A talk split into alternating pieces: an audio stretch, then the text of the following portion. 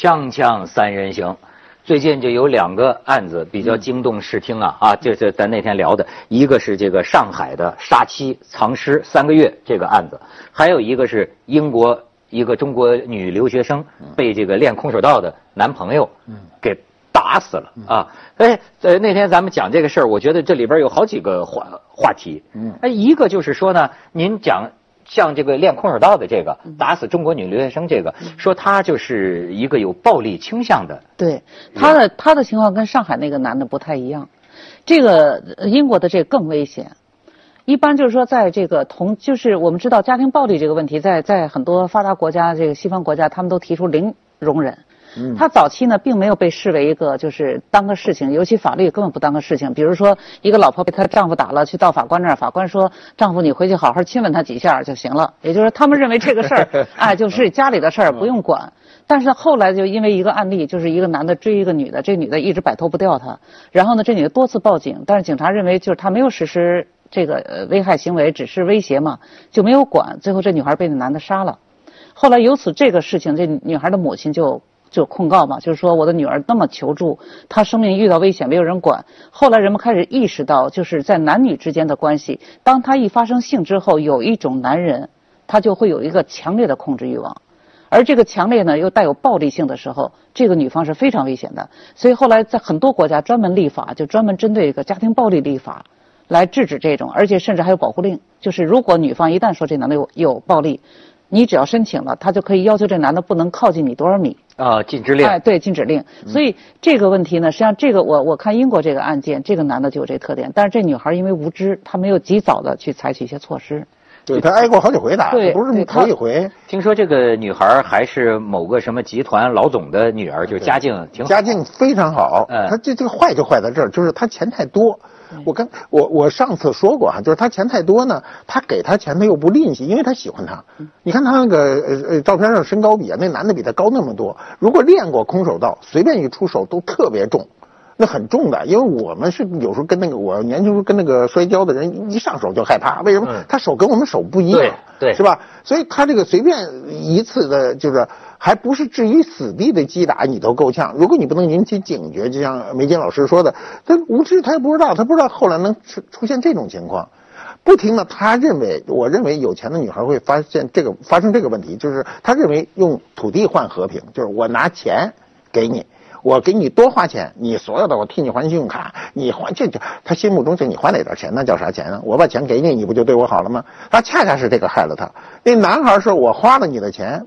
我就离不开你，我来我离不开你，可我又不喜欢你，这事就很烦。或者说我又我就特喜欢你，我控制你，发现你又跟别人有事也不成。哎，这个就是你看这儿是呃当地时间二月六号开庭嘛，这个杀死她的男友约旦马修斯，这是在法庭上承认了他的罪行。哎，他不后悔啊。抓着他之后说他欠打，他就就他就说他这这毕西西就是欠打。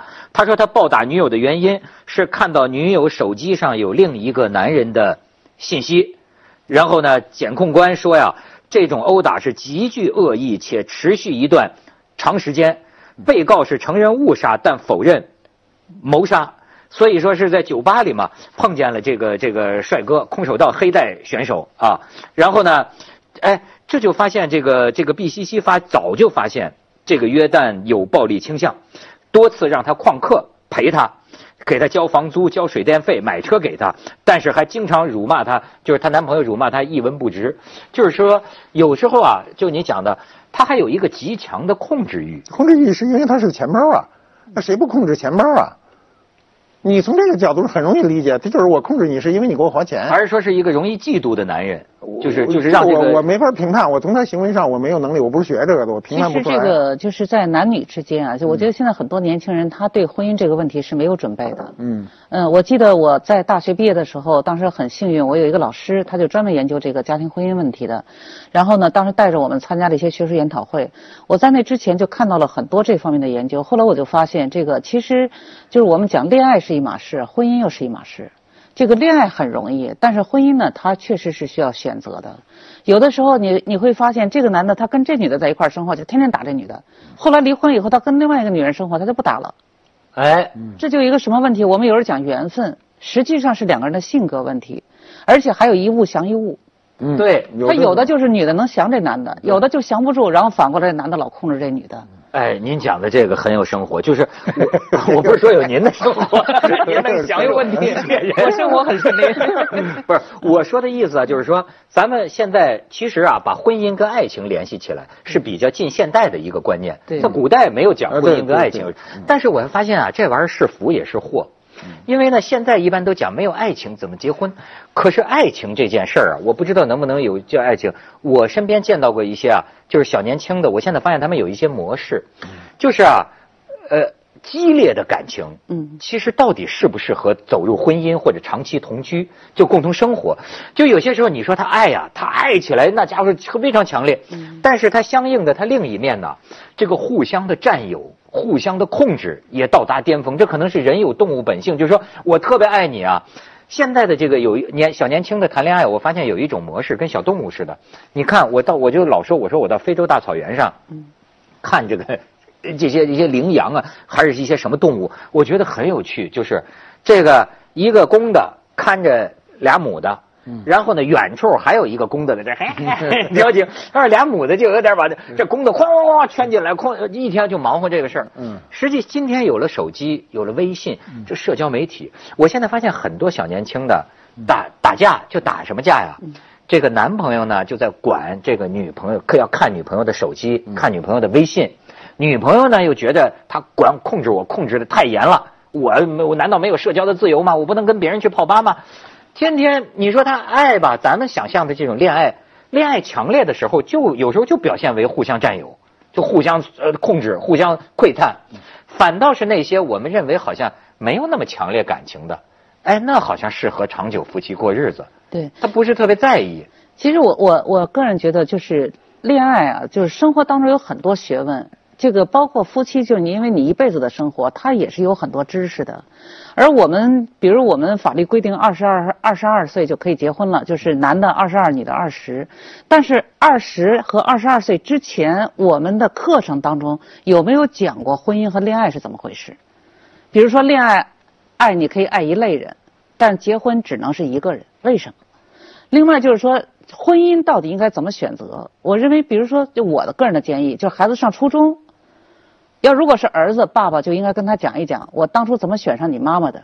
这个结婚啊，选女人应该选什么样的？这个错误是怎么犯的？对呀、部有可分大错误也没有啊，但是他会他会比较客观，就是优点是什么，缺点是什么。那妈妈要跟女儿也要聊，就是选男人哪些东西是最重要的。不是，咱们现在不是梅金老师，你没发现有一个电视节目，就是带着父母去相亲，那父母都世俗的要死，对就是他有多少钱什么的都很世，俗。您说这也是一个非问题，常可怕。但是这种生活都会不幸福。就是你真正的幸福，实际上就是父母好的婚姻那种示范是非常重要的。而且，如果你也早点跟孩子谈这个问题，他在选人的时候，他多多少少会考虑父母说的这句话。而且您刚才讲这个小鲜肉的这个问题啊，像我这个岁数的，我过去还觉得不可思议，后来我这个朋友圈里也有了一些这个小姑娘哈，后来我看他们天天发的朋友圈啊，我真的是发现，哎，本质上这个东西呃有一种交易的关系吧，就比如一个女孩，如果我长得不大漂亮，是是你就看她整天在泡吧。在酒吧里找这个这种小小帅哥啊，什么甚至是炫耀这个一夜情，嗯。那这都出现了。就是说，我昨天我把一韩国给睡了，这这啊漂亮的跟什么似的。你看他会，他会有一种交换，甚至就是说，哎，我养着一个小鲜肉，这咱也听过，很多女的辛辛苦苦挣钱，甚至去做鸡，对吧？不是，就是他我我养着一个小小帅哥，他就是这种交交易关系，这算是爱情吗？嗯，我认为这都是活在当下。嗯，对，就是他认为他活得很好，实际上这种这种现象都是都是就是我认为就是稍纵即逝的一种东西，而且存在着潜伏的危机。就是说，呃，他不碰到是碰到，要不就是没事儿。他一旦碰到的话，就危险非常大。你比如性病的问题，啊，比如说这个人要有什么样一个背景的问题，所以有很多类似这样的，就是说我只爱他现在，我不管你的过去。我认为我们很多爱情都是电影里教的。就是 小说就成为我们怎么去谈恋爱的一个一个教材。教个教呃教教材。但是这种教材它是不用负责任的，代价是你自己去体但是会现在有个问题，小说的呃责任编辑对 要负责任现在现在的问题是这样，就是我们过去认为婚姻是个长久的事，是终身的事儿，所以我们的婚姻这个契约中没有期限这个限制，就是你到死为止，是吧？除非你离婚。那么今天很多年轻人根本不是这样，我们今天的社会呢，不支持长久婚姻的一个一个这个建立。你比如我们大量，我们举个简单的例子啊，就是呃去年闹得沸沸扬扬，各地很大量的排队离婚，为什么？是为了买房，什么呃夫呃夫妻一离开就能买两套房，也不是怎么着。这些法律的出台本身就对这个本身岌岌可危的制度。就就产生了一个一个催催化作用，这个催化作用呢，你知道，大量的在这个买房的诱惑下，本身那种呃貌合神离的人借借机离开，很多人就复不回来，回不来，回不来，这个肯定是有数据的啊，我们不知道这个数据，这个不可能百分之百的离婚的人有百分之百的又回来了，不可能。再加上我们今天的社会呢，破坏。婚姻就是我们假设婚姻是一个非常呃呃这个牢固的制度，但是破坏的因素在增加。过去破坏的因素没那么多，你没有微信，你看什么呀？是你没有手机，你看什么呀？是是是，过去了撑死了，就是接家里一大黑电话，拉根绳，旁边人耳朵上一趴，你也说不成什么。哎今天你的有密码，你可以不让人看，你可以用指纹封着，谁也看不到，是吧？每个人他的社交圈。这里头有真心的想逃出这个这个婚姻的这个这个这个束缚的，有那种临时调情。因为我认识很多人，就是男人或者女人，他调情就是生活的一个寄托，他并不想出这个格，他就觉得调情调情好玩。比如这女的很漂亮，有个男的追她，他说我到底看他怎么追我，他就跟他调情。对，她并不想迈出这一步，但是这个东西一旦被她丈夫看见呢，完了你，你有一万个嘴，你也说不清楚这事儿，对呀不对？你调情没有？你肯定调情了。对但是他心里不是这么想的，所以我觉得今天的社会的不利于婚姻的因素在急剧增加，所以导致我们一些后果出现，就像这样的情况。所以现在甚至有些人提出婚姻呢，在可见的未来会消亡的呃论论调吧。啊，咱们先去一下广告，锵锵三人行广告之后见。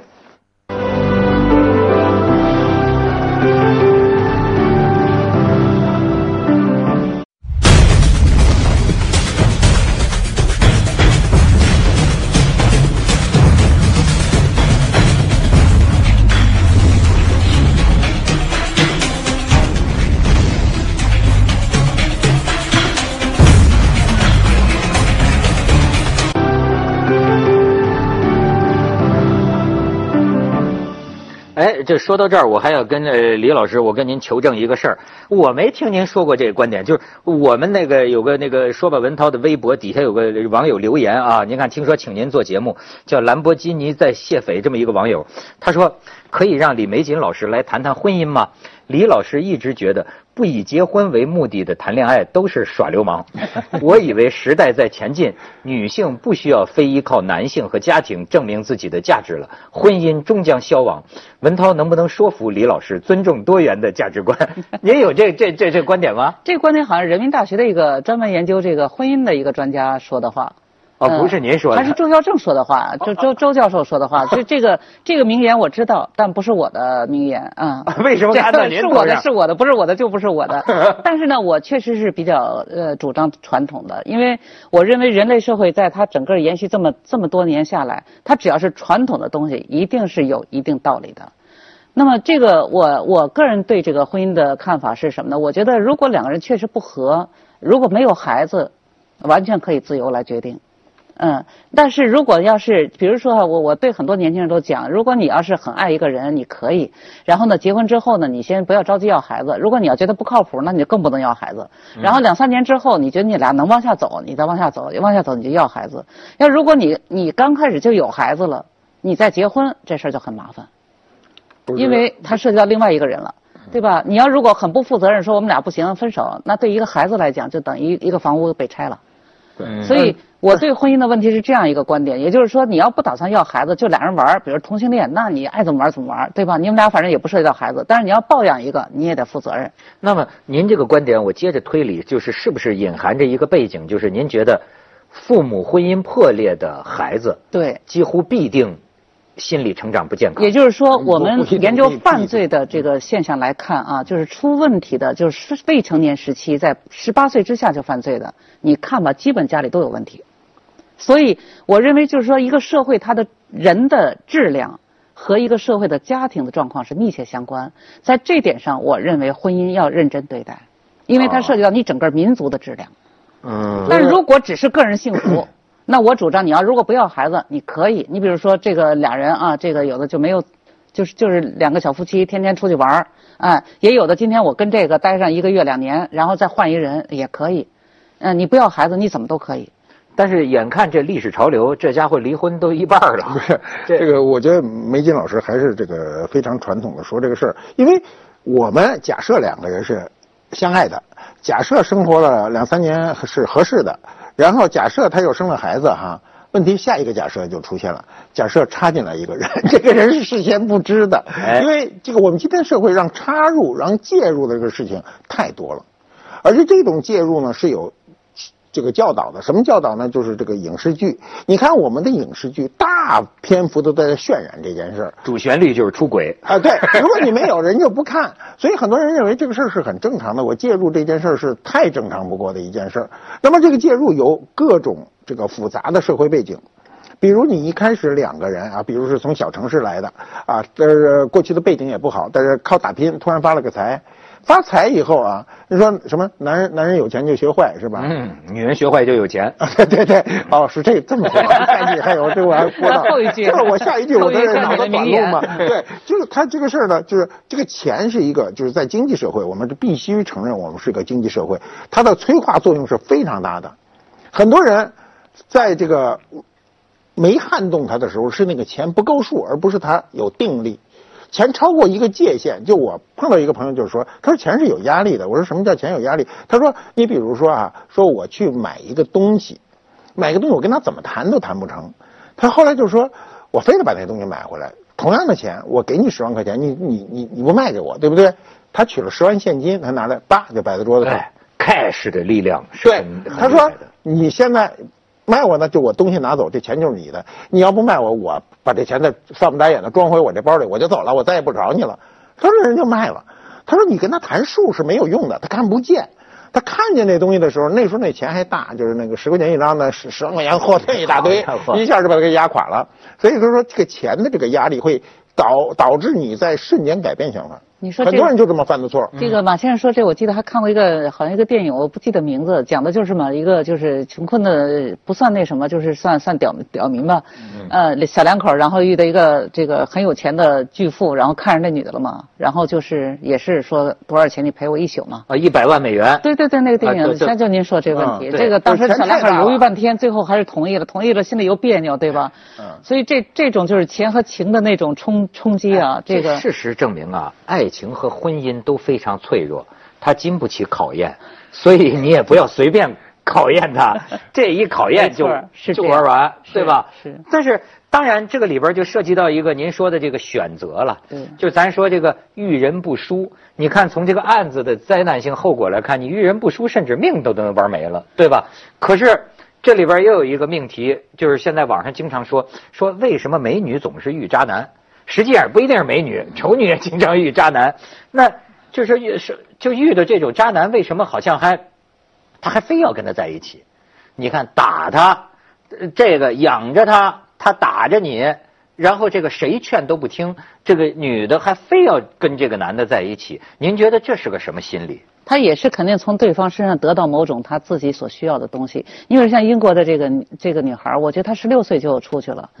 她其实，在生活当中，她是家庭生活并不多的。而且我个人认为，她父亲在她身边时间也不多。就是我们在研究这个孩子心理当中，你会发现，就是女孩早恋，很多情况都是父亲不在身边。哦就是单亲，或者说她在爸爸，比如说军人或者什么，就是他老不在身边，这种女孩往往从初中就开始早恋，就是他他接触男人，就是男性，他就有一种异样的感觉，因为过去只跟妈妈接触嘛，所以男孩也一样，如果他的家庭当中妈妈这角色缺失，他也容易早恋。所以这个英国这女孩，她之所以跟这男孩，可能她也是得到了一种感觉，这个是个男性。然后和过去的那种感觉是不一样的，因为成长当中多数都是同性别刚开始嘛，对，然后他他只要遇到异性的时候，他有一种吸引力，被打都都过瘾。呃，对，但他不知道这个危险。其实就是我我认为没有人告诉他，如果就是你要是婚姻或者你一个同居的男伴，他要只要一动手，这个人就肯定会以后还动手。遇到这种情况，多好都赶快离开他。我还听见那天有一男的跟我说，说这个女的哈、要。他要是跟你的婚姻生活当中出轨，他第二次肯定还出轨，对，这都是总结 这规律。个行为的一致性是有的。哎，但是就是，那你比如说，呃，过去有一个词儿，这就属于到人性当中有些幽微之处，比如说叫斯德哥尔摩综合症什么的，就是说，一个长期的叫极度强烈的控制欲，要控制你的男人，甚至是虐待你的男人，有时候反而啊，这个女人会不会就习惯了，还是甚至变得离不开他了，对他有一种依赖？呃，我认为这实际上还是要具体案件具体分析。就是说，有些女孩她在那种被男人控制的完全控制的情境下，她为了生存去迎合对方；还有一种呢，就是说我他这个男的虽然控制这个女孩了，但是男的本身还是有一些好的东西，这女孩发现了。然后他会觉得完全不是真正的坏人，所以我愿意跟他在一块儿。而且当他又知道他有不幸，我记得小时候看过那个叫《叶塞尼亚》还是什么，就是一个电影、电视剧哈，嗯其中就就也有一个类似这样的一个情节，就是他弟弟是被私生子被抛弃了，但是他事实上呢，他很仗义，他很帮助穷人。后来这个女孩被他绑架之后，发现他其实他有一颗善良的心。那么这种情况呢，有时候他也会出现真心的爱上他，所以我认为这个斯德哥尔摩症呢，它实际上是就是现在很多人不分，认为只要控制时间长了被虐也会爱上他，不是这样的。啊他有些就是北京，咱们那个好像河南是哪儿发生过一个在在地下室，然后埋了好几个呃藏了好几个女的，对。他们之间还有一个被杀的，然后这些女的都争相邀功啊，洛阳对。对呀、最后这些女的还能跑还是跑了呀？她并不真的爱他呀，只不过在当时表现的爱他，那是属于就完全你的命运决定，就是我的命运由你决定。那这个时候我一定要讨你好，给你一个好印象，表现我爱你。但是真正到时候他还是分开的。再再有一个就是，我觉得英国少女这个事儿呢，还有一个就是中国的文化，因为中国文化中呢，第一说男人不坏，女人不爱，这是一个，哎他觉得他有这也是一种他有一点坏，我能忍，对吧？另外，中国的过去传统文化中，就男人动手打女人，他觉得是一个司空见惯的事儿。如果他知道这些东西呢，他对这个事儿就没有警觉。你比如西方社会那女的就不干，因为他他的文化中没有这个要素，你敢动手，这事儿就就到头了。性质变了。啊，性质就变了。但中国人认为，哎哎，什么打是疼，骂是骂是爱，这也是一种文化。不够用脚踹对对对对，这过去它也是一种文化，所以这种文化都会都潜在的时候都会起作用。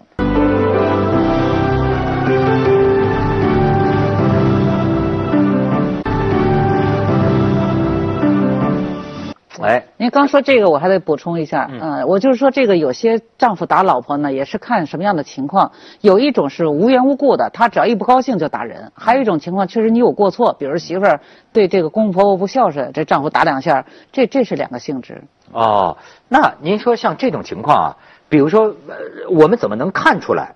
比如说这个找男朋友，怎么能跟有有有有没有可能，就说这个人可能有这个潜在倾向？一般要是男的动手打人，结婚超不过三个月就会有。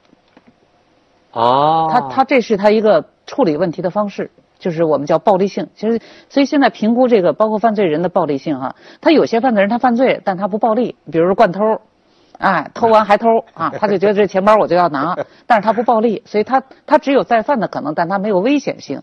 可是有些人他可能，你比如说当时那个北京的那个摔孩子的那个，嗯，那他在监狱里头练那个刻篆字啊，然后写那个小微课呀、最后出去以后，你看喝点酒还是这样暴，也就是说他的暴力是一贯的。好像还那还有一个，我们这导演还问呢，就是说你要说男，那女的男的怎么能看出这女的有暴力倾向？女的暴力倾向，一般的，嗯我觉得这就是她的外形就会有问题了。不是，我现在觉得也是有一种女孩啊，真是就说呃家里都是宠她吧，就变得你就觉得啊这个坏脾气，就咱就说这是大公主脾气，其实就是整天跟人添堵啊，就弄得男的也很烦，你知道吗？就是天天没没没没好气儿。校园里头那个霸凌啊，这个凌那个基本都是这种女孩儿。霸呢就是称王称霸，一般就是小孩刚一青春期长大一点就想当老大，那是霸，就要霸王说了算，然后一群人围着我转。女孩儿是什么呢？她要看上一男孩儿，那个男孩儿不喜欢我，要喜欢另外一个，她一定要凌辱这个。所以你说的这些女孩儿基本都是宠大的，就是家里百依百顺，什么都，而且有权有势，什么都罩着。这种女孩有时候就容易出这个问题对，。还有一个就是我们全社会对这个处置太轻，拉回去教育，家长都领走，实在不行赔点钱，这都最坏的。这是最麻啊，烦的。所以我觉得倒是美国那个校园霸凌事件的那个处置对中国人倒是一个教育，因为我也我专门写过文章，我希望尽快的立法，尤其因为孩子都太小。今天我们那个就是每个孩子，尤其男孩子啊，现在女孩子也这样，男孩子在成长过程中想称王称霸的这个心是一个动物的动物性的本能，你为什么要学习？就是约束你这些行为。可是，在校园中，就初中开始啊，现在小学都有时候都有，初中、高中是最危险的，到大学就好很多。而且就是，所以男女要要，它就是永远的主题嘛。这个男女关系当中啊，我记得文道就曾经说过一个，就是很多种这种畸形的恋情啊，嗯，就说彼此是彼此的刀和伤口，但是人们特别不理解的就是，为什么有时候两人会形成这么一种，我就说这个锁定关系。呃，这实际上就是心理学当中研究，他和他早年的创伤有关。就是很多人，他比如说他早年他有过被虐的经历，他到成年他对虐待他是能适应的。就等于你知道吗？就是你离不开伤害你的人，嗯，这个事情很奇怪。对他有些人他早年有过这种创伤，比如说妈妈和爸爸离离异了，妈妈对他其实是一个很重要的依赖的对象了，但是他妈妈经常有不高兴的时候就会对孩子有虐待，那么这个孩子就是被虐，他也不会离开他妈，然后他到成年以后，他的婚姻当中就会出现类似的问题，所以我们叫复制嘛。啊所以为什么就讲人的很多的他成年的表现，你看不到原因的，大多数他早年有过这样类似的东西。还有就是彼此的这种控制，有些人是控制欲非常强的，哎，那甚至就真的能到看你的手机，呃，还有一种就是在这种虐待之后又有更强烈的爱，那更可怕。哎，那也是一种很多人打完架，就骂的那个，最后他后面来一场，他说这是全 升华了，升华了。把这事儿全给搞了，所以这个他对这个事儿不可怕。对，弗洛伊德讲生和死嘛，就是实际上虐就是一个死嘛，然后他又那个就有时候就以性的方式来结结束，那哎又是一个生嘛。对。